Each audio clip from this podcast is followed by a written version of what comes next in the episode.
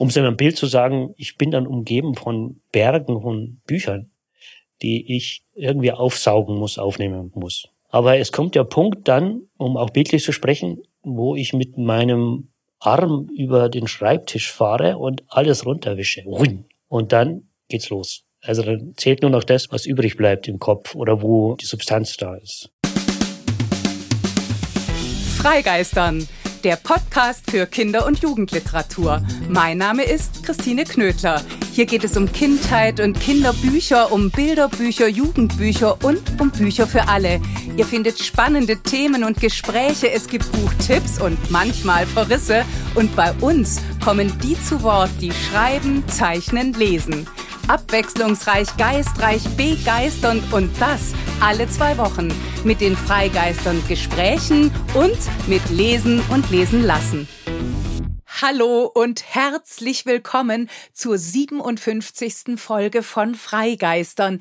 Lebensbegeistern habe ich sie genannt, denn darum wird es gehen. Um Leben und Lebensgeschichten, um erzählte Lebensgeschichten, um das Schreiben von Biografien, um eine nach wie vor unterschätzte Form, die aus der aktuellen Kinder- und Jugendliteratur zunehmend verschwindet, also wegrationalisiert wird, anstatt sie auszubauen und immer mehr anzubieten, weil Lebensgeschichten so viel zu sagen haben. Lebensgeschichten zeigen viel und lehren und machen vor, sie unterhalten und bilden, und zwar spannend, sie handeln von echten Menschen und können zu Vorbildern werden.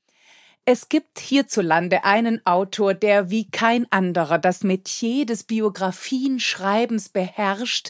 Es ist der Schriftsteller Alois Prinz. Er hat an der Hochschule für Philosophie in München und an der Ludwig-Maximilians-Universität München Literaturwissenschaft, Politologie und Philosophie studiert, ist außerdem ausgebildeter Journalist und inzwischen Autor von 15 Lebensgeschichten. Und dabei habe ich die Sammelbände mit kürzeren Porträts, zum Beispiel über so der Titel Rebellische Söhne, gar nicht mitgezählt. Fast alle der Lebensgeschichten, die Alois Prinz geschrieben hat, sind für Jugendliche. Die meisten sind bei Beels und Gelberg erschienen. Mittlerweile erscheinen sie auch im Gabriel Verlag. Und weil Alois Prinz so schreibt, wie er schreibt, so klug, so klar und kenntnisreich, so unterhaltsam und anspruchsvoll, so spannend und fundiert, sind wiederum fast alle seiner Lebensgeschichten später bei Insel im Surkamp verlegt worden. Sie wurden und werden also von Jugendlichen und von Erwachsenen gelesen und sie wurden vielfach ausgezeichnet, unter anderem mit dem Evangelischen Buchpreis 2001, mit dem Deutschen Jugendliteraturpreis 2004 sowie 2017 mit dem Großen Preis der Deutschen Akademie für Kinder- und Jugendliteratur. Anfang Februar diesen Jahres ist im Gabriel Verlag die 15. Lebensgeschichte von Alois Prinz erschienen. Franz von Assisi, Tierschützer, Minimalist und Friedensstifter heißt das Buch. Es ist für LeserInnen ab zwölf Jahren und schon gehen die Fragen los. Warum gerade Franziskus, der 1181 oder 1182 in Assisi geboren wurde, 1226 dort gestorben ist und schon zwei Jahre später von der katholischen Kirche heilig gesprochen wurde. Also ein Leben aus dem Mittelalter, hunderte von von Jahren her. Warum Franziskus heute? Warum Franziskus für Jugendliche? Oder warum Georg Forster, Hannah Arendt, Franz Kafka, Hermann Hesse, Ulrike Marie Meinhoff, Jesus, Josef Goebbels, Dietrich Bonhoeffer, Martin Luther King, Milena Jesenska, Simone de Beauvoir, um nur einige der Menschen zu nennen, über die Alois Prinz geschrieben hat, deren Leben er erzählt hat? Das alles wollte und will ich von Alois Prinz wissen. Ich wollte auch mehr über die Form der Lebensgeschichten erfahren, die ja irgendwo zwischen Sachbuch und Roman rangieren, näher dran am Sachbuch, aber eben doch mit erzählerischen Elementen und dabei, finde ich zumindest, vor allem eines sind, nämlich eine eigene Kunst, eine literarische Gattung, die als solche endlich anerkannt gehört. Ihr merkt, ich lese Lebensgeschichten für mein Leben gern, denn sie bringen nicht nur einen Menschen nahe. Wir Leserinnen werden ganz nebenbei mit sehr viel Wissen beschenkt. Wir lernen mehr über die jeweilige Zeit, über die historischen Kontexte, gute Biografien leben von Milieustudien, von den gesellschaftspolitischen Gegebenheiten und natürlich auch immer von den Fragen, die wir heute an eine vergangene Zeit, an ein vergangenes Leben, an einen Menschen stellen können. Und immer gibt es da auch ein übergeordnetes Thema. Wir können durch die Augen der jeweiligen Biografinnen vermeintlich Bekanntes und oft genug Festgeschriebenes neu kennenlernen oder überhaupt kennenlernen.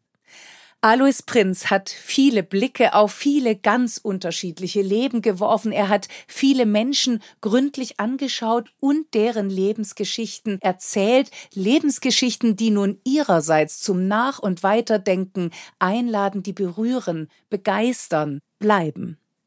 Und so freue ich mich ganz besonders, Alois Prinz in dieser 57. Folge Lebensbegeistern als meinen Gast begrüßen zu dürfen und ihn jetzt um sein Freigeistern Auftaktgedicht zu bitten.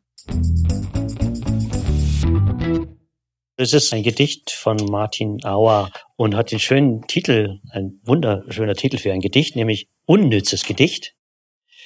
In der ersten Zeile steht nicht viel drin. Die zweite Zeile gibt wenig Sinn. Die dritte ist irgendwie dran geleimt. Und die vierte steht nur da, damit es sich reimt. Die fünfte ist eigentlich überflüssig. Die sechste zu lesen ist vollkommen müßig. Die siebente Zeile ist auch kein Genuss. Doch zum Glück, nach der achten Zeile ist Schluss. Schluss ist bei uns zum Glück nicht. Bei uns geht es jetzt erst so richtig los. Lieber Alois, ich freue mich so, dass du heute hier bist. Herzlich willkommen. Hallo Christine. Wir starten mit dem Fragebogen. Also, warst du als Kind ein Vielleser oder eher das Gegenteil? Ich war wahrscheinlich ein Vielleser, aber hatte keine Bücher, sagen wir so. Ich weiß nicht, ob es gibt, äh, gibt vielleicht einen potenziellen Vielleser, der viel gelesen hätte, wenn er dann Bücher um sich gehabt hätte. Aber ich bin in einer Familie aufgewachsen, in der es keine Bücher gab. Zumindest meiner Erinnerung nach. Und ich habe auch extra nochmal meine Brüder gefragt. Ich habe im anderen Zusammenhang auch schon mal was sagen müssen drüber, sollen, dürfen drüber. Und die haben mir auch bestätigt, dass sie von Büchern bei uns zu Hause nichts wussten. Sehr interessant. Was wurde dann abends gemacht? Wenn ihr weder gelesen noch vielleicht vorgelesen, also oder erst recht nicht, nehme ich mal an, vorgelesen bekommen habt? Nein, meine Eltern die haben mir nie vorgelesen. Als Kind nimmt man das ganz natürlich. Mein Vater hat eine Firma gehabt, der hat sehr viel gearbeitet, der ist ähm, früh morgens als erster rausgegangen, kam abends immer spät nach Hause, hat noch verschiedene Nebentätigkeiten gehabt, Bürgermeister, Zweiter und so. Und meine Mutter war auch immer sehr beschäftigt. Ein Foto gibt es, und da bin ich drauf mit zwei meiner Geschwistern, zwei meiner Brüder, ich habe ja sehr viele, und wir liegen da im Bett und ich lese was vor. Allerdings habe ich nicht herausgefunden, was das für ein Buch war. Aber es muss anscheinend ein Buch gegeben haben und ich war dann der Vorleser.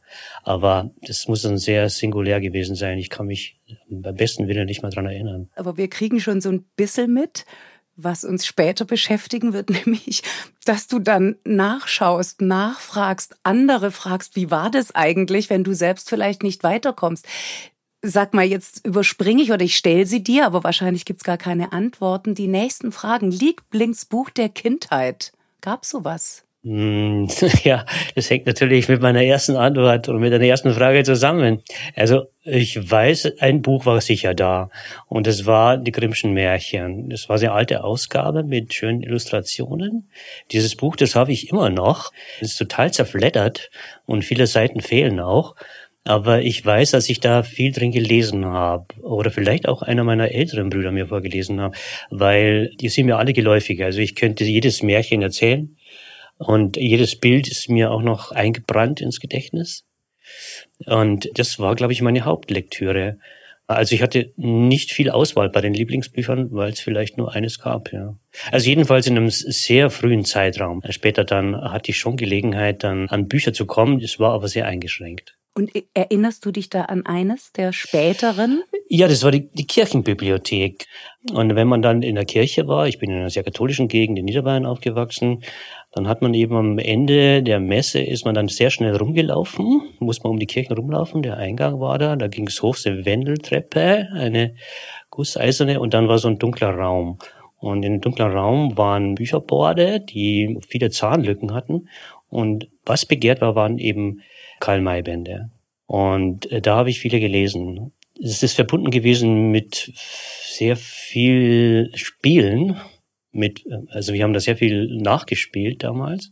Äh, ich bin ja auch ein Naturkind. Wir haben sehr viel im Freien verbracht. Also sind morgens rausgeschickt worden, abends eingesammelt worden und war viel im Wald. Und ich weiß noch, wir haben sehr viel Lederstrumpf gespielt. Ich war Chingatschko.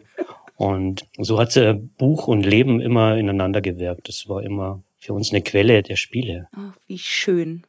Du, und nochmal kurz zurück zu den Märchen. Haben die dich erschreckt? Ja, es gehört zusammen. Das ist Lustangst, ja. Ich weiß noch gut, dass die Geschichte vom Eisenhans, wenn da der kleine Königssohn abgeholt wird vom Eisenhans, von diesem Mann aus dem Wald, der kommt und nimmt ihn auf die Schulter und geht mit ihm weg. Ja, das war, war gruselig, ja. Und dass einem das selber passieren kann, weil man ja auch die Welt erkennt und und denkt man sich, da ist bestimmt auch einer da drin, der könnte einen mal abholen. Aber es gab übrigens ein Buch, das mich noch mehr erschreckt hat. Mhm. Das war, das weiß ich noch, kein Buch, sondern das hat man bei einer Tankstelle bekommen, bei BP. das hat geheißen, in der Puppenstadt. Und was sagt die Teddy-Polizei? Hast du wahrscheinlich noch nie gehört, oder? Nee. Nee. Das ist wirklich schwarze Pädagogik aus den 60er, 70er Jahren. Da geht es um eine Puppenstadt. Da agieren nur Puppen. Und die kommen in verschiedene Situationen im Verkehr, im Straßenverkehr. Und da passiert dann immer was. Der Ball rollt auf die Straße, einer drängt sich da zu eng an eine Ausfahrt hin, einer fährt freihändig und die werden dann von Autos überfahren, brechen sich die Arme und Beine und dann kommt die Teddy-Polizei und sagt, äh, schimpft dann und dann werden die zum Arzt gebracht und verarztet. Und ich weiß noch gut, da hieß dann eine Zeile, das ist also der Anfang meiner Lyrik, da hieß es dann, der, der Junge hieß Klaus und der ist überfahren worden, hat beide Beine gebrochen. Und dann hieß es dann, mit diesem Jungen ist es aus, äh, wir brauchen einen neuen Klaus. Also das ist mein lyrischer Einstand. Ich weiß, dass du zum Vielleser ganz sicher geworden bist. Was ist denn dein aktuelles Lieblingsbuch? Ich bin ein Simultanleser. Es liegen hier viele Bücher rum, die ich dann gleichzeitig oder immer abwechselnd lese. Und eins ist aus einem Bücherkasten. Hier bei uns am Ort stehen so Bücherkästen, wo man Bücher reintun und rausnehmen kann. Und da bin ich vorbeigegangen und habe gesehen, da war eine Ausgabe von Michael Ende Momo drin. Und dann ist mir eingefallen, dass ich mein Exemplar verliehen habe, wie es mir so oft geht, und nicht aufgeschrieben habe, an wen. Hast du zufällig, Christine? Nee, oder? Nein, ich habe mein eigenes Age. okay. Und dann dachte ich mir, ah, das nehme ich mal mit. Das wollte ich nochmal reinschauen. Und dann äh, habe ich so ein bisschen angefangen und bin dann reingezogen worden, konnte nicht mehr aufhören.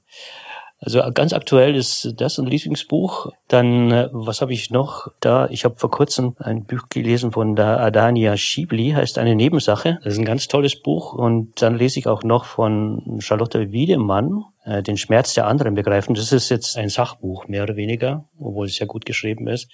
Das sind zurzeit meine Bücher. Aber die Lieblingsbücher, die wechseln sehr schnell einander ab. Das ist ja auch das Schöne dran. Mhm. Welches Buch hast du zuletzt nicht zu Ende gelesen und warum?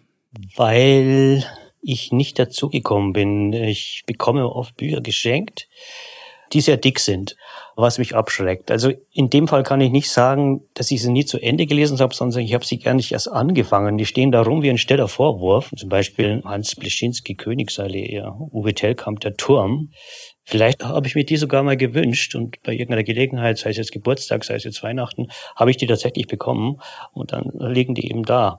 Was für ein Buch ich nicht zu Ende gelesen habe, war Dostoevsky. Da bin ich gerade dabei, das zu Ende zu lesen, nämlich die Brüder Karamasow. Das ist ein ganz tolles Buch und da bin ich immer nur bis drei Viertel gekommen, nie weiter. Und das möchte ich jetzt endgültig mal schaffen. Ja. Das führt schon fast perfekt zur nächsten Frage. Welches Buch wolltest du immer schon lesen, aber hast es bis heute nicht geschafft? Da muss ich jetzt etwas sagen, was mir sehr peinlich ist, äh, weil ich ja äh, Literaturwissenschaften studiert habe und man sollte bestimmte Bücher gelesen haben. Und ich sehe gerade, ich drehe gerade meinen Kopf und sehe da ein Bücherregal vor mir und da steht direkt vor mir, mein Blick fällt gerade drauf, Robert Musil, der Mann ohne Eigenschaften. Ich habe es, glaube ich, ein halbes Dutzend Mal probiert reinzukommen. Hab auch immer Seiten gelesen, aber bin einfach nicht weitergekommen. Und das ist eine zweibändige Ausgabe. Ich muss es einfach schaffen, weil das ist ein stiller Vorwurf, der immer auf mir lastet. Der lauter wird. Ja, der schreit. Wie lautet die erste Zeile deines Lieblingsgedichtes? Betonung auf Liebling, nicht Schrecken da kann ich mich auch nicht so eindeutig festlegen. Also ich würde spontan sagen, es ist äh, die Zeile Habe nun Ach aus dem Faust.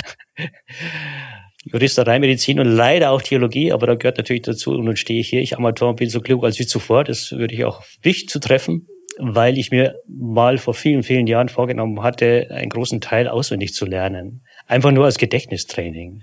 Und diese Zeile war halt immer der Einstieg und äh, die fand ich immer ganz großartig. Aber in einem poetischen Sinn war es immer schon Matthias Claudius, der Mond ist aufgegangen. Dieses Gedicht, ja, das ist für mich ein prägendes gewesen, immer schon. Von welcher Illustratorin, von welchem Illustrator würdest du dich gern porträtieren lassen? Ich kenne mich da nicht so gut aus, aber ein paar habe ich schon kennengelernt, auch durch meine Bücher und also würde ich mich reizen von Robert Crump. Äh, sagt ihr das was? Ja. Der hat auch zum Beispiel so einen Comic gemacht zu Kafka und verschiedene andere Comiczeichnungen. Der hat also seinen ganz eigenen Stil, auch ein bisschen duster. Ich weiß nicht, wie ich darüber kommen, rumkommen würde, aber reizvoll wäre es schon, ja. Und von welcher Autorin, von welchem Autor hättest du gern eine Lesung nur für dich allein? Da muss ich jetzt etwas sagen, was wahnsinnig, ich hasse das Wort wahnsinnig, vermessen ist. Als jemand, der Bücher schreibt über Leben anderer oder über andere Personen, ist der Ehrgeiz ja immer, der Antrieb immer, jemanden ganz und gar kennenzulernen. So die Vorstellung zu haben, der sitzt neben einen, oder ich sage ja immer, der wohnt bei mir und da möchte man sich ein möglichst vollständiges Bild von diesem Menschen machen. Und deshalb ist mir auch oft gelungen. Aber bei einem hätte ich eben gern gewusst, wie er spricht, wie seine Stimme ist. Und das ist Franz Kafka. Wenn ich in Schulen bin, dann, dann erzähle ich immer, wie Franz Kafka in München gelesen hat. Der hat ja eigentlich nur außerhalb von Prag eine Lesung gehalten. Das war in München in der Brianner Straße. Sonst eigentlich nie, nur im Freundeskreis. Und erzählt dann immer, wie er da sitzt und wie er da liest. Hat die Strafkolonie damals gelesen wo die Frauen in Ohnmacht gefallen sind. Aber ich bin diesem Menschen so nahe gekommen. Aus den Büchern verstehe ich ihn vollkommen, aber ich kann mir einfach nicht vorstellen, wie er geredet hat. Kann ich nicht. Und wenn der eine Lesung für mich machen würde, wo natürlich viele Leute eifersüchtig wären, das wäre natürlich ein totales Highlight. Ja. Das ist ja hochinteressant. Daran habe ich überhaupt noch nie gedacht. Wie klingt jemand, der solche Texte schreibt, spricht der hoch, spricht der tief, also allein auch solche Sachen. Ja. Spricht der schnell, spricht der langsam.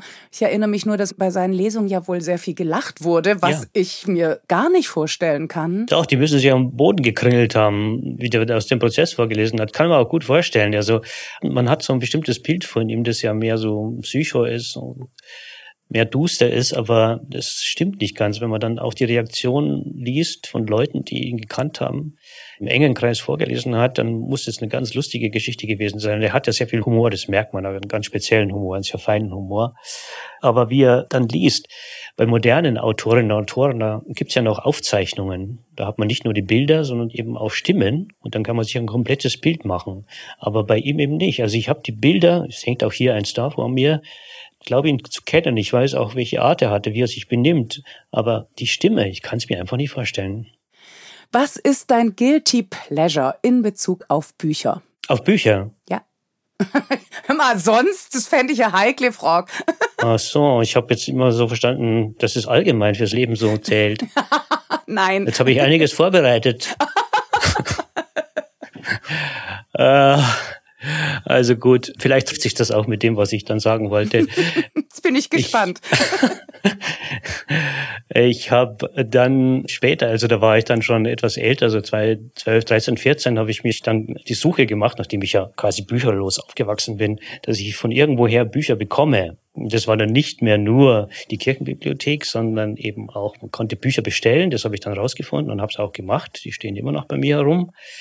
Und ich habe von einem, von dem ich wusste, der bei uns am Ort wohnte, der studierte in München, wusste ich, dass der eine kleine Bibliothek hat. Und den habe ich dann gefragt, ob ich da mal was ausleihen dürfte. Und das habe ich mir angeschaut. Aber der hatte nur so Sachen wie Willi Heinrich oder Johannes Marius Simmel, Willi Heinrich, ich glaube So Long Archie oder äh, es muss nicht immer Kaviar sein. Solche Sachen. Und da ging es ja ziemlich zur Sache. Und da ich ja auch in einem Umfeld aufgewachsen bin, wo man nicht aufgeklärt wurde, habe ich mir das einmal aus den Büchern rausgeholt. Also und da bin ich dann wirklich mit heißen Ohren da gesessen und habe gesagt, danke, Johannes Marius Semmel. Ach, so geht das. ja, also das haben die da versucht mir zu verheimlichen. Okay. Wenn du ein Buch über dich schreiben würdest, wie wäre der Titel? Ist eh interessant, der du so viel über andere geschrieben hast. Puh. Also das sind so Fragen, die ich am liebsten gleich zurückwerfen würde an dich, Christine. ja, ja, da merkst du, wie schwierig das ist. Ja. Und ich habe ja die ganze Zeit zu tun, auch Titel zu geben. Also ich darf nicht immer mitreden oder entscheiden. Manchmal wird es auch vom Verlag bestimmt, manchmal eben so. Und die Schwierigkeit ist, ähm, einen Titel einzufangen, der für die ganze Person, für das ganze Werk steht. Und da kommt es auch darauf an, nicht nur das in den Titel mit reinzunehmen, was diejenige Person über sich denkt, sondern was auch andere über sie denken. Also nicht nur die Innenansicht, sondern die Außenansicht ist wichtig. Und das sollte beides sein. Und das zu finden ist sehr schwierig. Mir ist es nur in seltensten Fällen gelungen. Also beim Milina Jasenska war es für mich ganz klar. Das ist der Satz, der Kafka über sie sagte. Du bist ein lebendiges Feuer. Ein lebendiges Feuer passt einfach zu ihr. Und auch mit dem Titel, den ich Kafka-Buch gegeben habe, auf der Schwelle zum Glück, fand ich sehr treffend. Bei anderen ist halt nicht so, da geht's dann nur um die Lebensgeschichte. Aber darum ist es für mich auch sehr schwierig, dass ich beide Aspekte in eins bringe. So wie ich über mich denke, kann das ganz äh, verschieden sein zu dem, was andere über mich denken. Ich erinnere mich da an einen Artikel, der über mich geschrieben worden ist. Der hieß dann der Behutsame. Gut, gell? Ja. Vielleicht sollte ich der Lebensretter oder wie auch immer. Auch toll. ja. Ich weiß nicht. Also ja, weil so ein anderer Kontext ist der Lebensbewahrer, der Behutsame ist wunderbar. ja, man weiß ja nicht genau, ob man bei solchen, also bei der Frage, die du jetzt stellst, ob das dann die Frage darauf zielt, was die Essenz des Lebens ist oder wo man denkt, dass man etwas beigetragen hat da wird es dann schon schwieriger, weil ich kann das schlecht beurteilen. Es gibt aber, ist mir eingefallen und das war immer ein Satz, der hat mich sehr beschäftigt oder ist sehr in meinem Gedächtnis behaftet geblieben und der stammt vom Meister Eder. Nein. Ja, und der Meister Eder und sein Pumuckel, ja, was ja hohe Philosophie ist. Absolut. Ist ganz wichtig. Absolut, ja. Und der hat mal irgendwas richtig gemacht oder er ist gelobt worden. Ich weiß nicht, ob er ein Möbelstück gemacht hat oder ob er irgendwie eine Tat vollbracht hat. Und dann hat er gesagt, jetzt muss ich bayerisch reden, ja. Ein bisschen was war's auch. Das kannst du auch auf Schwäbisch sagen. Also, ein bisschen was war's auch. Ja, genau, genau. Ach, toll. Das fand ich toll, den Satz, ja. Also, das wäre auch ein schöner Titel. Fällt mir sofort Heinz Rühmann ein mit allen, zu dem kann man auch viel sagen, der hat seine Lebensgeschichte Das war's genannt. Fand ich auch gut. ja, das, ja, aber das kann auf dem Grabstein stehen. Aber ja, natürlich. Ja, das, das wollen wir auf gar keinen Fall. Lieber schnell zurück zu Meister Eder, weil da bist du schon bei der Kinderliteratur. Welcher Mensch sollte deiner Meinung nach unbedingt ein Kinderbuch schreiben und worüber? Na, ich kann nur eine, eine sehr anmaßende Antwort geben, nämlich ich. ja! Hast, du hast eins geschrieben. Ich habe schon eins geschrieben, ja, ich weiß. Es war mehr oder weniger das erste. Also jedenfalls ist es ja später rausgekommen, nachdem schon andere erschienen waren. Aber es war mein erster Versuch, äh, überhaupt ein Buch zu veröffentlichen. Was nicht gerade ja sehr erfolgreich war, weil es auch nicht dem entsprochen hat, was man damals von einem Kinderbuch erwartet hat. Der Ausreißer. Der Ausreißer, genau. Ich erinnere mich genau. Ja, aber das hängt mir ein bisschen nach, weil ich dann das hab sein lassen und später aber eigentlich, wenn ich dann auch Kinder- und Jugendbücher gelesen habe, auch gedacht habe, eigentlich wäre es auch ganz schön, nochmal was zu machen und nochmal sich dazu probieren. Aber bis jetzt habe ich es nicht geschafft. Äh, darf man das überhaupt sagen, jetzt auf diese Frage hin? Sowas. Natürlich.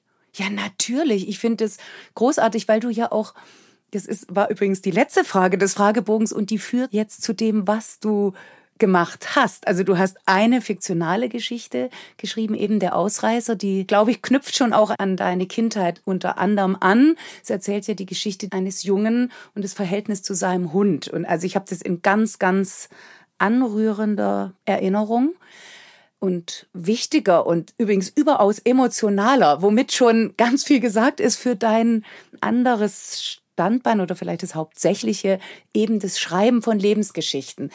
Du hast mir sehr dankenswerterweise zum Vorablesen, jetzt als Vorbereitung auf dieses Gespräch, einen Aufsatz von dir gegeben. Wie erzählt man Leben, heißt der. Und jetzt würde ich gern mit einer Frage beginnen, die noch sozusagen ein bisschen vorausgeht, nämlich warum erzählt man oder warum erzählst du Leben und das seit über 25 Jahren? Das ist eine vielschichtige Frage. Warum könnte zum Beispiel bedeuten, welche Absicht verfolge ich, aber andererseits auch, welche Genese hat es, wie ist man dazu gekommen. Wenn ich über mich spreche, weiß ich nicht genau, ob das auch so stimmt in der Vergangenheit. Das ist genau das gleiche Problem, das ich habe, wenn ich Lebensgeschichten anderer beschreibe, dass man Zusammenhänge herstellt, die vielleicht nicht so gestimmt haben. Und oft, wenn dann Schriftsteller und Schriftstellerinnen interviewt werden, dann kommt meistens die Frage irgendwann, wie ist man dazu gekommen? Und dann meistens die Antwort, ja, ich habe das immer schon in mir gehabt. Ich wollte immer schon schreiben. Die Zwangsläufigkeit. Ich wollte immer schon schreiben. Okay, das ist so. Du wolltest immer schon schreiben. Ja, ich weiß nicht, wie, wie ich dazu komme. Ich weiß es nicht, weil ich ja keine Bücher hatte. Ja, aber trotzdem war Buch etwas und Schreiben etwas, was ich immer wollte, merkwürdigerweise. Ich weiß nicht, woher das kommt. Und als ich dann im gewissen Alter war und mir die Bücher bestellen konnte oder irgendwie anschaffen konnte, bin ich auch zu einem obsessiven Leser geworden. Und die Idee war immer da und die war eben auch eine, die ich in dem familienleeren Umfeld, in dem ich war, immer verstecken musste, weil es einfach ungehörig war oder nur peinlich war, äh, dass ich mal Bücher schreiben will, der Art. Aber das habe ich eben für mich behalten. Und meine Vorbilder waren damals nicht reale Personen, sondern es waren Personen in Büchern oder Schriftsteller und Schriftstellerinnen, die das gemacht haben. Und von daher war für mich Buchschreiben und gleichzeitig, wie lebe ich, immer eins. Und vielleicht hat sich da schon dieser Zusammenhang von Literatur und Leben immer schon angedeutet. Weil für mich war Bücherschreiben immer auf eine bestimmte Art zu leben. Und dieser Impuls, den man hat, oder diese Energie, die man hat, die steuert einen doch irgendwie. Auch wenn viele Zufälle dazukommen müssen. Und der Zufall war eben auch, dass ich im Studium einen Freund kennengelernt hat, Frank Griesheimer, mein jetziger oder immer schon zur Seite mir stehender Lektor, der hat damals auch als freier Lektor bei Belz und Gilberg gearbeitet und der hat eines Tages mich angerufen und gefragt, ob ich, ob ich vielleicht Interesse habe, eine Biografie zu schreiben weil derjenige, glaube ich, das war ein Mann, der, der diese Aufgabe hätte bekommen sollen, nicht konnte. Und jetzt haben sie eben einen gebraucht. Das ist halt die wirkliche Geschichte von Schauspieler, der ausfällt und jetzt kommt der Ersatzmann dran und der macht dann das vielleicht gut und dann kommt er so rein. Deine erste Lebensgeschichte, die du geschrieben hast, äh, handelte ja von dem Weltreisenden Georg Forster. Ich weiß jetzt nicht, ob das jemand gewesen wäre, den du dir zwingend ausgesucht hättest, aber der dann eben zu dir kam. Und da hast du dieses Format, nehme ich an, ja schon auch für dich entdeckt. Auch wieder so ein Zufall. Ich kann zwar jetzt im Nachhinein sagen, das passt genau zu mir, aber das hätte ich damals nicht behaupten können. Ja, mein großer Traum war eben zu schreiben wie Marcel Proust oder Thomas Mann. Man hat ja solche Ideen, ja. Äh, die behält man natürlich auch für sich. Aber dass dann die Möglichkeit gab, so eine Biografie zu schreiben, habe ich natürlich wahrgenommen und habe dann entdeckt, dass mir das sehr gut passt oder zu mir passt. Weil ich einerseits natürlich auch jemand war, der das studiert hat. Nicht nur das, sondern eben auch Philosophie und Theologie und so weiter man gleichzeitig auch gerne schreibt. Also das Recherchieren, das Ausfindigmachen und Material und gleichzeitig das Schreiben darüber und vor allen Dingen das lange mit einem Thema beschäftigt sein, das hat genau zu dem gepasst, äh, was ich wollte. Und so bin ich auch dabei geblieben. Also ich kann nicht sagen, dass mir das zum Hals raushängt. Das ist immer wieder für mich ein neues Abenteuer, sich reinzustürzen. Du hast jetzt gerade schon die Recherche genannt. Vielleicht haken wir da mal ein. Was heißt es denn? Wie gehst du vor, um dich einem Leben einer Hannah Arendt, eines Franz Kafkas, eines Hermann Hesses zu nähern? Weil ich so denke, bei jedem Einzelnen könnte man ja ein Leben damit verbringen, sich mit denen zu befassen. Es gibt ja auch Leute, die über solche Personen schreiben und dann ihr Leben zubringen. Die habe ich auch kennengelernt. Das ist ein Schuss Naivität bei mir, dass ich ähm, anfangs sage, die Person, über die möchte ich schreiben. Und dann mache ich mir überhaupt keine Gedanken darüber, was es bedeutet. da ist die Faszination davon oder die Aufgeregtheit, die Lust, sich da rein zu versetzen und reinzuknien, ist so groß, dass ich nicht dran denke, was da für eine Arbeit mit verbunden ist. Aber diese Lust und die Faszination die bringt auch mit sich, dass man es nicht übertreibt. Also es gibt dann eine exzessive Art, sich mit der Person zu beschäftigen, wo man nie ein Ende findet. Also ich könnte über Hermann Hesse könnte ich mein Leben verbringen Oder Franz Kafka natürlich auch. Wenn man bedenkt, was da alles geschrieben worden ist, was man eigentlich wahrnehmen müsste, um überhaupt mal einen Satz über ihn zu schreiben, ist ja unmöglich. Also darum habe ich auch immer vermieden, by the way, jetzt mal gesagt, mit Leuten Kontakt aufzunehmen, die da Experten sind. Da habe ich erst im Nachhinein den Kontakt aufgenommen. Wenn ich es vorher gemacht hätte, die hätten mich überfahren. Und hätten gesagt, wie kannst denn du dir zutrauen, sowas zu schreiben? Geht ja nicht. Da war die Faszination größer als die Angst davor, was auf einen zukommt. Und dann, dann geht es auch. Aber es bedeutet natürlich auch, sich langsam reinzuarbeiten. Man hat ein Bild davon, man hat eine Berührtheit davon, es interessiert einen.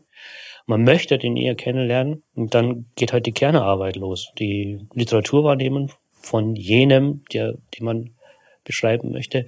Primärliteratur, was man so nennt.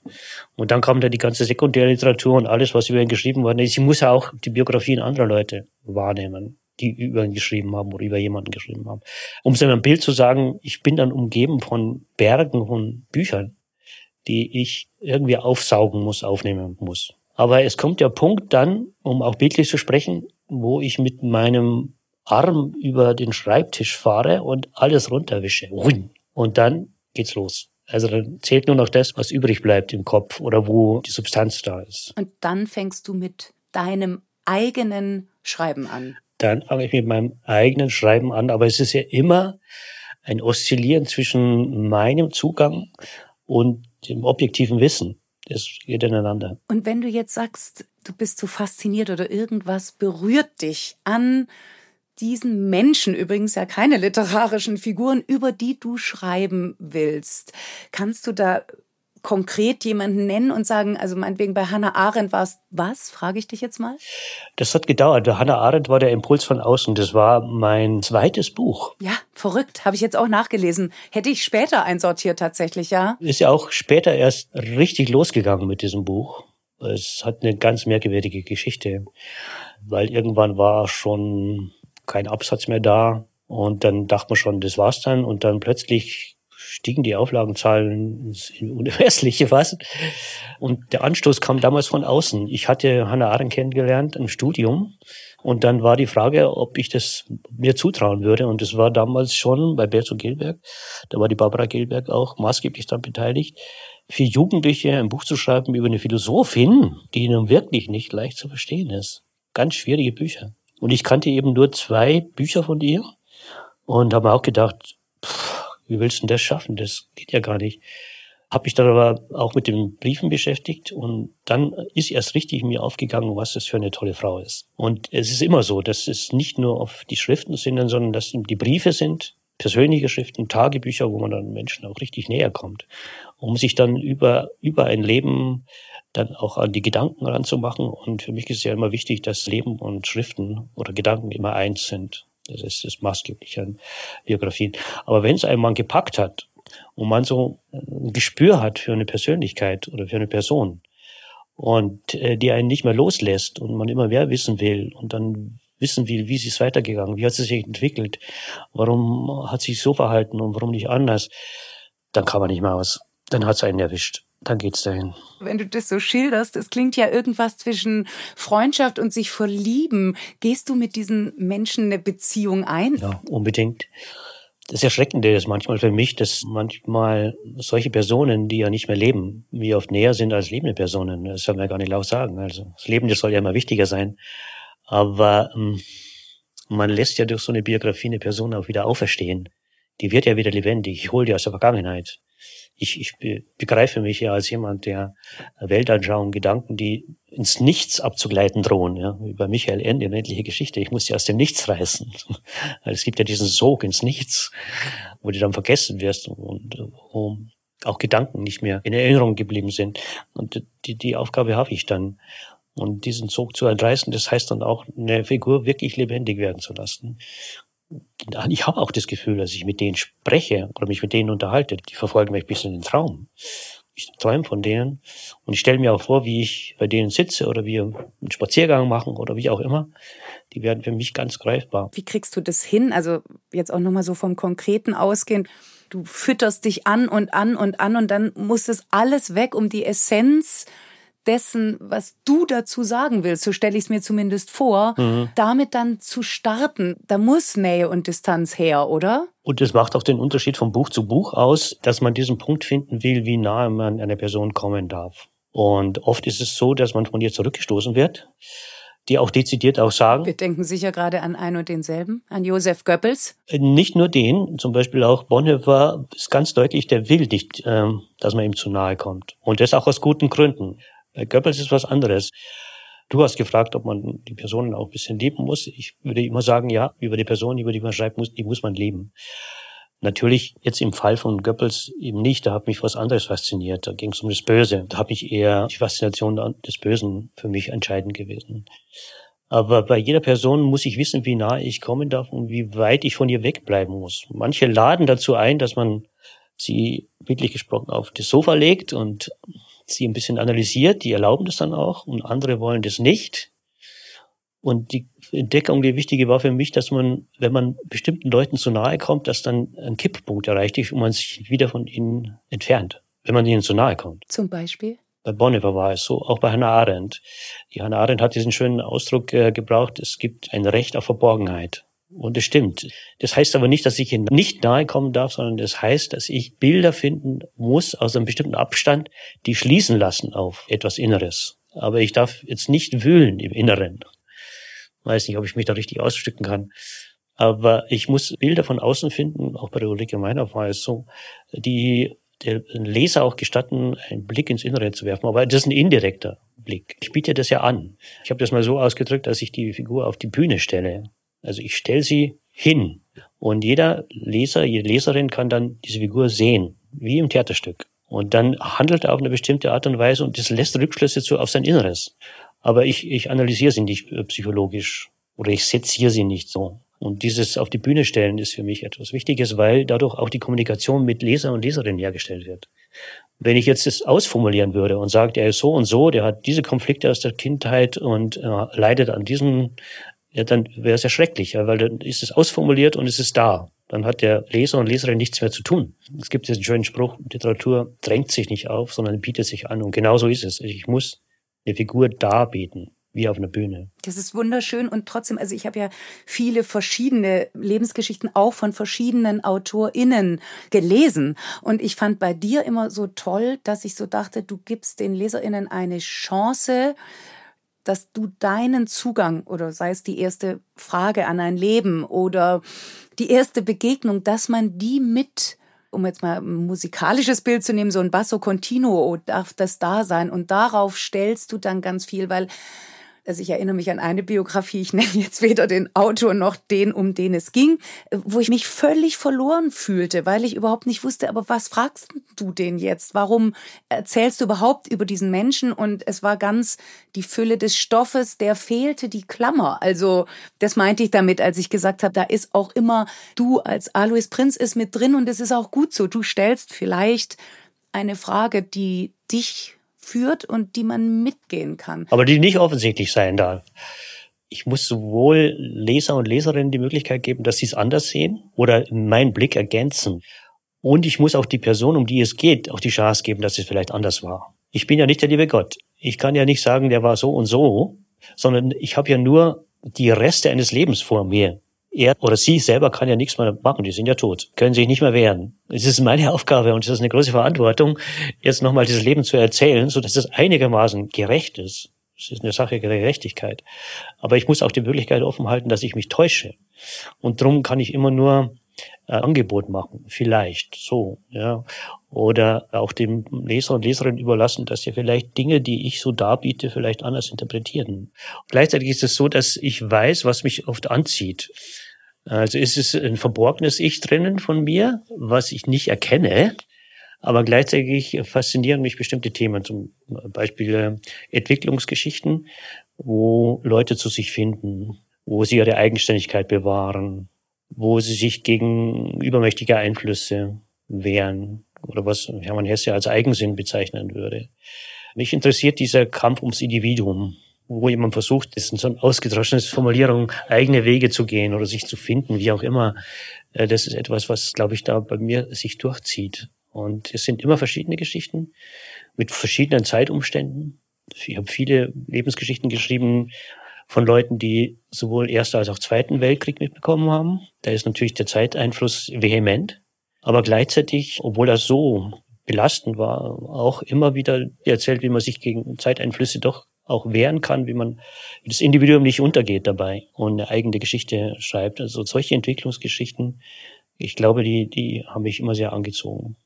Ich erinnere mich an eine Szene aus meiner, glaube ich, immer noch Lieblingsbiografie von dir. Das ist die Ulrike Marie Meinhoff. Also das war für mich so derart erhellend auf so vielen Ebenen.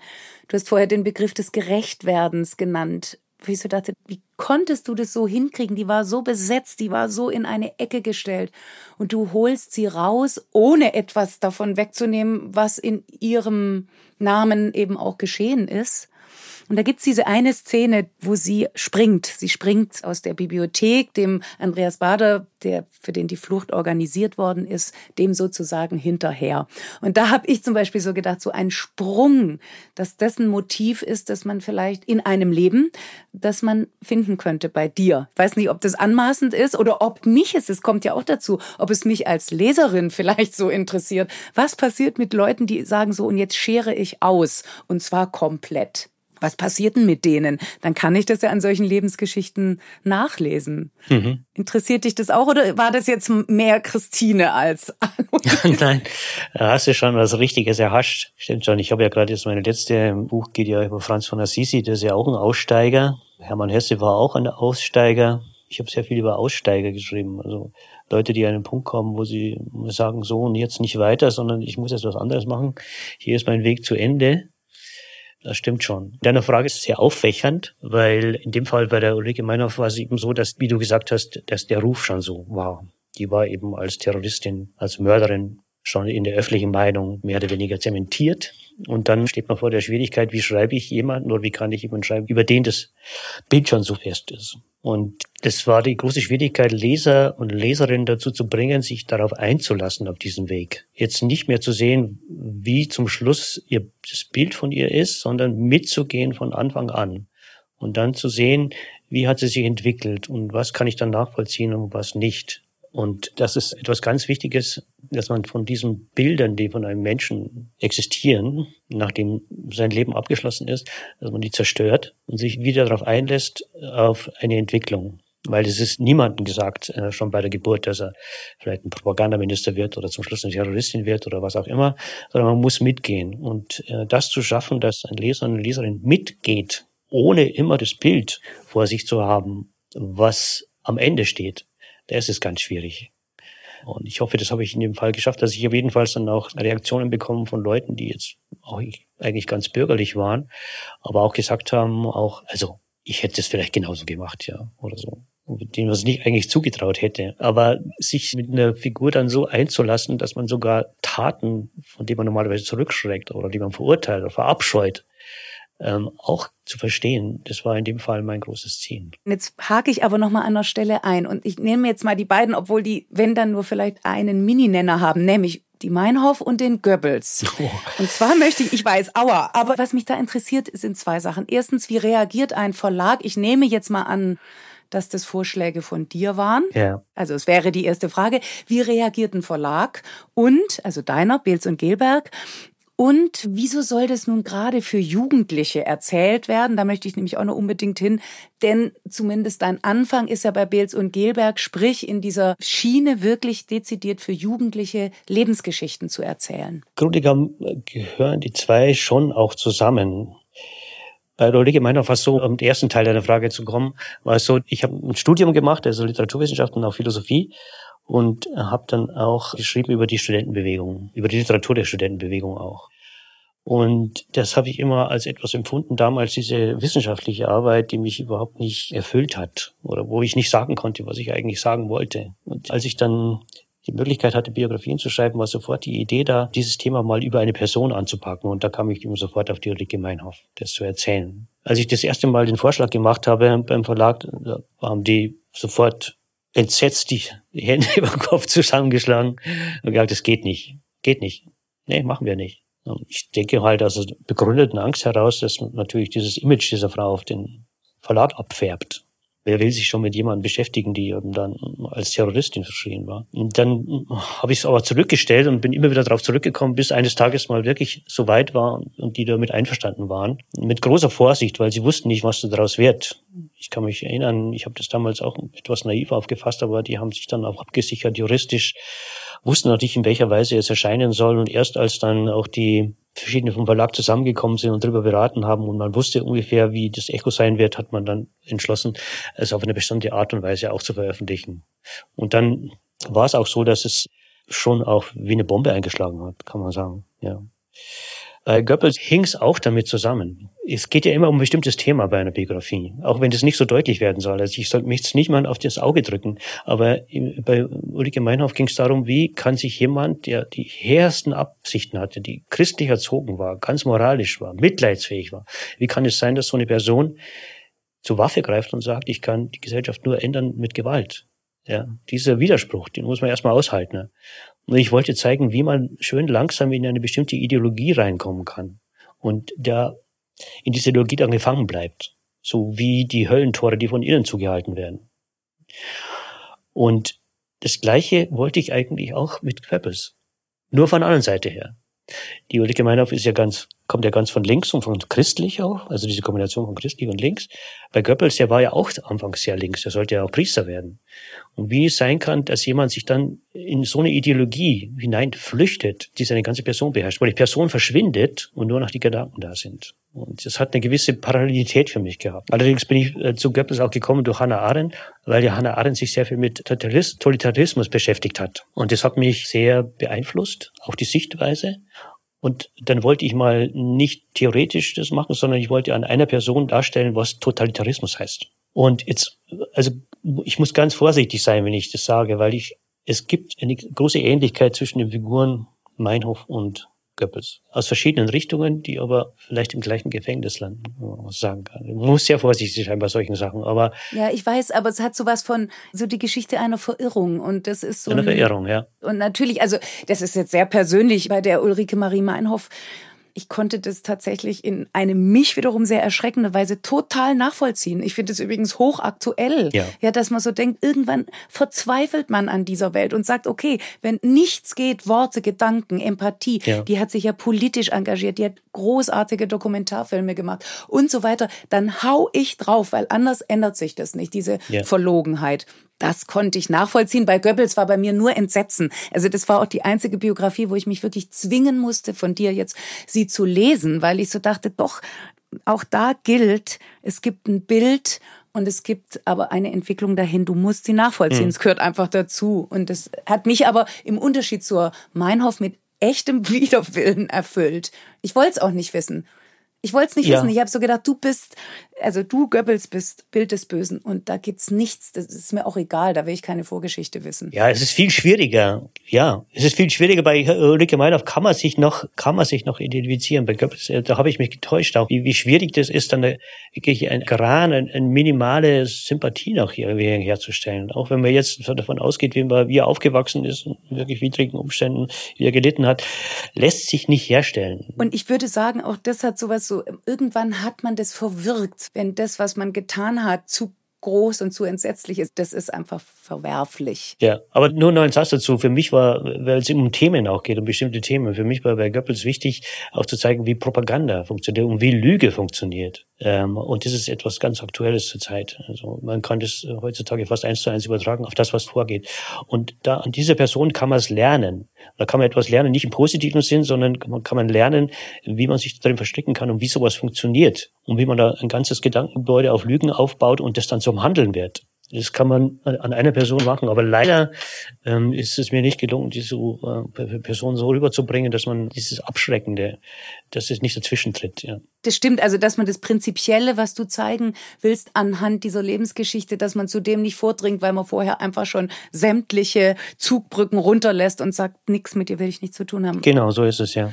Jetzt führt es natürlich auch zu etwas, dass man ja, also zumindest mal der allererste Blick einem nahelegt, Lebensgeschichten werden über Vorbilder geschrieben. Biografiewürdig ist der oder die, die eben zum Vorbild taugt. Auch das, auch da scheren die beiden ja aus. Ja, wenn man das Vorbild, je nachdem, wie man es ähm, definiert. Hm, normalerweise im herkömmlichen Sinn, Vorbild ist ein guter Mensch, der einem vormacht, wie man richtig lebt und wie man die Ideale vertritt. Vorbild kann aber auch meiner Ansicht nach sein, ein Vorbild in der Weise, wie jemand etwas falsch macht oder wie er scheitert. Und für mich sind immer Vorbilder immer auch Leute, die fehlbar bleiben. Das ist ein ganz wichtiger Punkt bei ihnen. Also diese rundum Vollkommenheit beim Menschen gibt's einfach nicht und man sollte sie auch nicht hinstellen. So. Es ist leider so, dass heutzutage sehr viele Leute dann in den Himmel gehoben werden, als Vorbilder hingehoben werden, die völlig künstliche Figuren sind und die nichts an sich haben dürfen, was sie vielleicht in ein schlechtes Licht stellt. Aber meiner Ansicht nach sollte man nur diese Leute als Vorbilder auch hernehmen, die auch die Möglichkeit eröffnen, dass sie fehlbar sind, dass sie Fehler machen können. Wenn sie das nicht sind, dann werden sie zu Ikonen. Und Kronen sind keine Menschen mehr. Die kann man bewundern irgendwo, aber es sind keine Menschen mehr. Und die geben dann ein Vorbild ab, das in die Irre führt, meiner Ansicht nach, weil sie nicht nachlebbar sind und weil sie etwas verkörpern, was im Grunde genommen nicht mehr weltlich oder nicht mehr mit unserem Leben zu tun haben. Und mir sind immer Leute dann lieber, die gekämpft haben, die gestritten haben, die verloren haben, die oft eingesehen haben, dass bestimmte Wege nicht gangbar sind, die abgebrochen haben, wieder neu begonnen haben. Also dieser Kampf ums Richtige ist mir wichtiger als das Siegen. Das führt uns natürlich auch noch zu deiner zumindest primären, über lange Jahre zugeschriebenen Leserschaft, nämlich ein jugendliches Publikum. Gab es so diese Frage bei dir, dass, dass du dich gefragt hast, warum sollen jetzt Jugendliche über jetzt nenne ich mal noch einen anderen Paulus, warum soll die das interessieren? Oder zum Beispiel auch Kafka Hesse. Weil ich es ihnen nicht gleich machen will. Also ich verstehe mich auch als jemand, der Gedanken, Weltanschauungen aus der Vergangenheit bewahren will und die ins Heute bringen will. Und es sind nicht nur solche Sachen, die auf der Hand liegen, sondern es sind Sachen, die eigentlich weit weg sind, aber von denen ich denke, dass sie ganz wichtig sind. Und drum auch ähm, meine religiösen Bücher. Heutzutage ist es nicht mehr so en vogue. Wer beschäftigt sich so bei Jugendlichen mit religiösen Figuren? Keiner. Keiner will sie dann wissen. Also die Austrittszahlen sprechen ja für sich heute in der Kirche. Aber ich muss sagen, man kann aus der Kirche austreten, aber was da an Gedanken und an Idealen und an Weltanschauungen über Jahrhunderte lang auch diskutiert und gepflegt wurde, das darf man nicht vergessen. Das ist etwas ganz Wichtiges, was heute vielleicht uns auch noch weiterhilft. Darum versuche ich vielleicht auch Figuren heraus, die auf den ersten Blick zu weit weg sind. Oder meint man, dass sie heute ja nichts mehr sagen, aber wo ich drauf beharre und sage, Leute, schaut euch das mal an. Und ähm, tut euch mal, tut euch mal was an. Das ist nicht so leicht zu machen, sondern nicht das leicht konsumierbare, sondern schaut mal solche Figuren an, die was zu sagen haben die wirklich was zu sagen haben. Und, und so verstehe ich mich auch. Das führt uns natürlich nahtlos, fast nahtlos zu deiner aktuellen Biografie, über die wir ja auch noch sprechen werden. Jetzt habe ich noch eine Frage, ganz kurz nur so, jetzt wenn man so in der Kinder- und Jugendliteraturszene, du hast bei Beels und Gelberg angefangen, hast viel dort veröffentlicht. Deine Bücher sind so geschrieben, auch dadurch, dass du eben so kenntnisreich das aber in einer Art vermittelst, die LeserInnen abholt. Also man hat bei dir nie das Gefühl, dass man denkt, hey, verstehe ich alles nicht. Ganz im Gegenteil. Viele deiner Bücher sind dann auch bei Insel, bei Surkamp erschienen. Und jetzt hat Beels und Gelberg seine Lebensgeschichtenreihe eingestellt. Was heißt das? Was geht da verloren? Kann ich äh, nicht sagen. Das ist die Verlagssache. Es hat sich viel geändert im Verlag. Es ist viel umgestellt worden und diese Biografiereihe ist eingestellt worden. Ich habe nie genau so hinter die Kulissen schauen können, warum das so war. Aber die Ausrichtung des Verlages hat sich anscheinend geändert. Ich kann nur sagen, dass ich es falsch finde. Ich bin nach wie vor viel in Schulen und ich weiß, was die auch solche Biografien bedeutet und was es bedeutet für junge Leute, mit Leben konfrontiert zu werden, das wirklich stattgefunden hat das geht ihnen sehr viel näher oft als fiktionale Texte. Da habe ich tollsten Erfahrungen damit gemacht. Ich finde es einen gewissen Auftrag von Verlagen auch, ähm, solche Dinge zu pflegen, auch Wissen zu vermitteln aus der Vergangenheit anhand von Lebensgeschichten, finde ich wichtig. Aber ich kann das nicht bestimmen. Ich bin da nicht am Ruder. Also ich kann es nur hinnehmen, dass es so ist. Und ich bin froh, dass es eben noch Verlage gibt, die das auch noch machen. Ich auch. Ich halte es für einen Riesenverlust. Ja, es ist schade.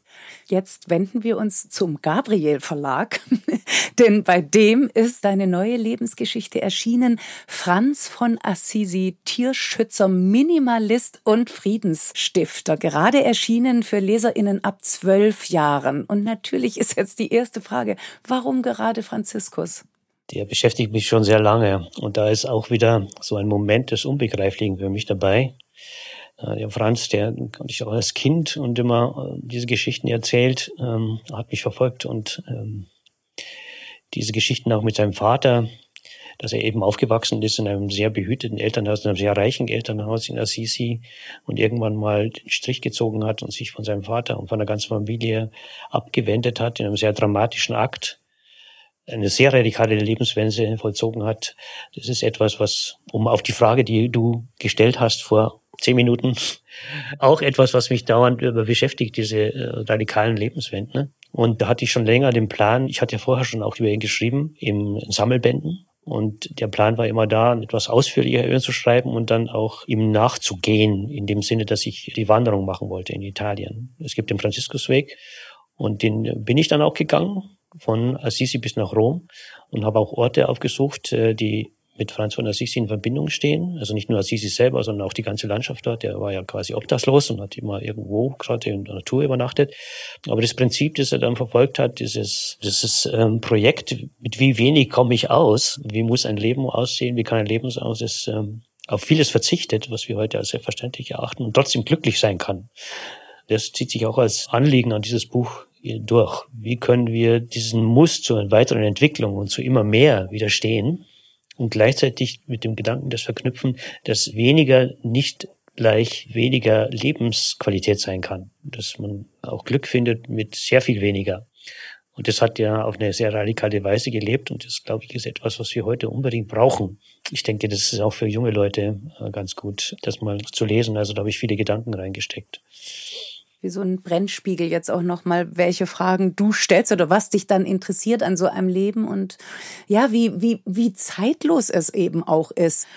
Jetzt würde ich da noch gern eine Frage stellen, nämlich was der sich immer durch alle Lebensgeschichten zieht. Diese historische Wirklichkeit, die Faktenlage, die du ja nach recherchierst oder überhaupt recherchierst und dann das große Wort der Wahrhaftigkeit. Wer ist denn der wahre Franziskus? Kann man das auch nach so einer Recherche beantworten oder gibst du darauf eine mögliche Antwort? Ich würde sagen, ich versuche mich dem zu nähern. Ich umkreise ihn. Ich nehme alles her, was man über ihn sagen kann. Franziskus ist der besondere Fall ja der, dass sehr viele Dokumente über ihn vernichtet worden sind oder verboten worden sind, weil ein bestimmtes Bild von ihm auch überliefert werden sollte. Aber Gott sei Dank sind diese verbotenen Dokumente dann später wieder aufgetaucht, die wurden ja versteckt, so dass man sich dann auch eine Vorstellung machen kann, wie er denn wirklich war. Aber diese Formulierung wirklich ist genau wie Kant das Ding an sich, das gibt es eigentlich nicht. Mein Gott, also ich könnte auch nicht sagen, wer ist die wirkliche Christine? Keine Ahnung. Weißt es du vielleicht? Ich weiß es auch nicht. Ich schließe mich an, keine Ahnung. Und so ist es auch bei dem. Ich versuche, mich zu nähern und zu nähern und zu nähern, obwohl ich genau weiß, natürlich werde ich nie herausfinden, wie ein Mensch, der vor so langer Zeit gelebt hat, weil die Weltanschauung eine ganz andere war, die Einflüsse andere war und die Dokumente auch nicht so vielfältig sind, dass ich das sagen kann. Aber aus dem, was ich habe, versuche ich einfach eine Annäherung. Und gerade bei Personen, die so weit zurückliegen, ich habe auch über Jesus geschrieben, muss man immer betrachten, dass uns eine ganz tiefe Kluft von denen trennt. Das muss man auch klar machen. Aber gleichzeitig ist es so, dass die Kluft nie so groß sein kann, dass nicht auch Aktualisierungen da sein können, dass uns etwas verbindet mit der Person. Es ist eine Verbindung von Mensch zu Mensch. Und dies, dies, da muss man sehr vorsichtig sein. Immer wieder klar machen, er ist weit weg. Wir können das eigentlich nicht wissen, wie er damals gelebt hat, wie Menschen damals gelebt haben. Wir können uns nicht so sehr in ihn reinversetzen, aber gleichzeitig ist etwas da, was über die Zeiten hinweg Brücken schafft was uns mit ihm kurz schließt, was eine Person wie von Assisi auch gegenwärtig macht. Aber das darf man nicht übertreiben. Ja. Man darf nicht mit Gewalt aktualisieren und ihn moderner machen, als er ist, sondern immer nur ganz vorsichtig diese Angebote machen. Ich muss mal wieder auf das Wort Angebot zurückkommen. Hier ist etwas, wo man andocken kann. Hier ist etwas, wo er uns ganz, ganz nahe ist mit seinem Bestreben, mit seinen Idealen, mit dem, was er eigentlich wollte. Beides muss da sein. Die historische Ferne, aber gleichzeitig auch die menschliche Nähe. Hast denn du als Biografienschreiber oder Lebensgeschichtenautor selber ein Vorbild in diesem Bereich? Es gibt eine Biografie, die ich schon sehr viel gelesen habe, das war schon zur Studienzeit, das war von Rolf Vollmann über Jean-Paul und die hat mich sehr stark beeinflusst und natürlich andere noch gerade in neuester Zeit auch ähm, Rainer Stach mit seiner großen Kafka-Biografie, parallel zu meiner entstanden. Oder auch ähm, äh, natürlich von Safranski, die Biografien, die natürlich jetzt ganz was anderes wollen über Nietzsche oder über Hölderlin. Das sind Großbiografien. Also ich fühle mich nicht als Großbiograf, überhaupt nicht. Aber das sind so Sachen, wo auch etwas versucht wird, was, was mir so wichtig ist, nämlich äh, immer Gedanken und Leben, Gedanken, Ideen in eins zu sehen. Ich habe das mal genannt, das Kreuzungspunkt Mensch. Immer alles zu sehen auf einen Menschen hin oder die Wahrnehmung immer auf einen Menschen zu beziehen. Also es sind immer gelebte Gedanken, die bei mir vorkommen und nicht irgendwie freischwebende Theorien. Und da ist natürlich die Biografie, die Lebensgeschichte, so wie du es begreifst und schreibst, ist da natürlich auch jetzt um auch mal das Wort Angebot zu nennen, ein großartiges Angebot, weil es so viel verbindet. Also es hat das, die Wissensvermittlung, es hat aber auch das ganz große Einbeziehen der LeserInnen und es hat dieses erzählerische Moment. Also nicht umsonst hast du deinen Aufsatz genannt, Leben erzählen. Also es ist ja auch ein bisschen ein, eine Möglichkeit für dich oder nicht nur ein bisschen, für dich als Autor im Schreiben, im Erzählen, vielleicht auch manchmal im Ausmalen einen ganz eigenen Stil zu finden, oder? Der hat sich so langsam entwickelt. Aber auf diesen zweiten Aspekt des Erzählens, neben dem Wissensvermittlung, lege ich mal großen Wert, weil man ja oft mit Biografien in das Genre Sachbuch verwiesen wird, auch bei Literaturausschreibungen. Und das finde ich immer sehr schade, weil mir geht es ja nicht um die Sache, sondern mir geht es um Leben und Leben ist keine Sache. Und ähm, alles, was ich da biete an Wissensvermittlung oder was eben da ist, auch als Sammlung von Wissen, ist ja immer bezogen auf ein Leben. Und Leben erzählen heißt auch immer voll in die Kiste greifen zu dem, was erzählerisch möglich ist. Was man vielleicht beim Lesen nicht so merkt, aber diesen ganzen Stoff, den man da hat, und das ist ein Wust an Stoff, den man hat, der ist in eine Ordnung zu bringen. Und diese Ordnung heißt eben auch Literatur. Literatur ist nichts anderes als Ordnung. Das heißt, äh, auszunutzen, was man eben als erzählerische Möglichkeiten hat indirekte Rede, direkte Rede, mal eine Passage, wo es sachlich wird, mal zehn Jahre überspringen mit einer Seite, mal so genau drauf zu gehen, dass man einen Vorgang oder einen Tag mal über längere Zeit äh, beschreibt. Also das sind die Möglichkeiten, die man hat und das ist alles Literatur. Also die Umsetzung von Stoff in Lesbarkeit ist nichts anderes, ist Literatur. Und diese Anerkennung also ich würde sie mir sehr wünschen und übrigens auch wirklich noch mal ganz explizit im Bereich der Jugendliteratur. Selbst wenn sie da auch viel von Erwachsenen gelesen wird, was, was du ja auch weißt, was ja bei deinen Lebensgeschichten ganz bestimmt so ist und bleibt, dass man einfach sagt, es ist eine bestimmte Art des Zugänglichmachens und die sollte man nicht verschwenden. Bei mir ist jetzt als Leserin ganz oft so dieses Leben befragen. Also das ist das, was ich bei deinen Lebensgeschichten, die du schreibst, so großartig finde. Gibt es jemanden, den du als nächstes befragen wirst?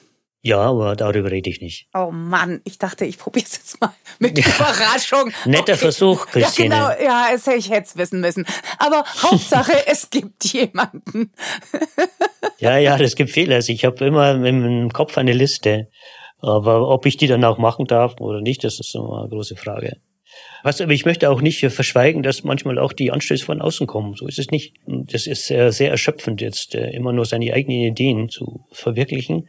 Manchmal ist es auch ganz schön, dass man von außen mal Impulse bekommt und sagt, hey, das wäre doch auch was. Oder Verlage, du weißt ja selber, die richten sich dann immer nach Jubiläen, was jetzt gerade so fällig ist. Gehe ich eigentlich nicht so gern darauf ein, aber wenn es dann wirklich eine interessante Person ist, lasse ich mich doch durchaus überreden. Es ist nicht so, dass es so monolithisch bei mir ist und ich so abgekapselt bin und nur das mache, jetzt was ich für wichtig halte. Manchmal sind auch die Anstöße von außen so, dass ähm, ich auf Personen erst komme, von denen ich dann erst später merke, dass sie für mich sehr wichtig sind. Also der unerschöpfliche, behutsame Lebensretter. Ich bin froh, dass du unerschöpflich bist und ich danke dir sehr, sehr für dieses Gespräch, Alois. Vielen Dank. Ja, gerne, Christine. Tschüss. Ciao. Das war's für heute. Das war das Gespräch mit Alois Prinz. Ich danke von Herzen. Und ich danke wie immer euch fürs Zuhören. Alle Infos zu den Büchern, über die wir heute gesprochen haben und alle bisherigen Folgen findet ihr auf unserer Website freigeistern.com oder ihr schaut bei Instagram vorbei. Wir hören uns am nächsten Freigeistern Donnerstag wieder am 16. März zu einem weiteren Lesen und Lesen lassen. Bis dahin und überhaupt, lasst euch lebensbegeistern. Tschüss!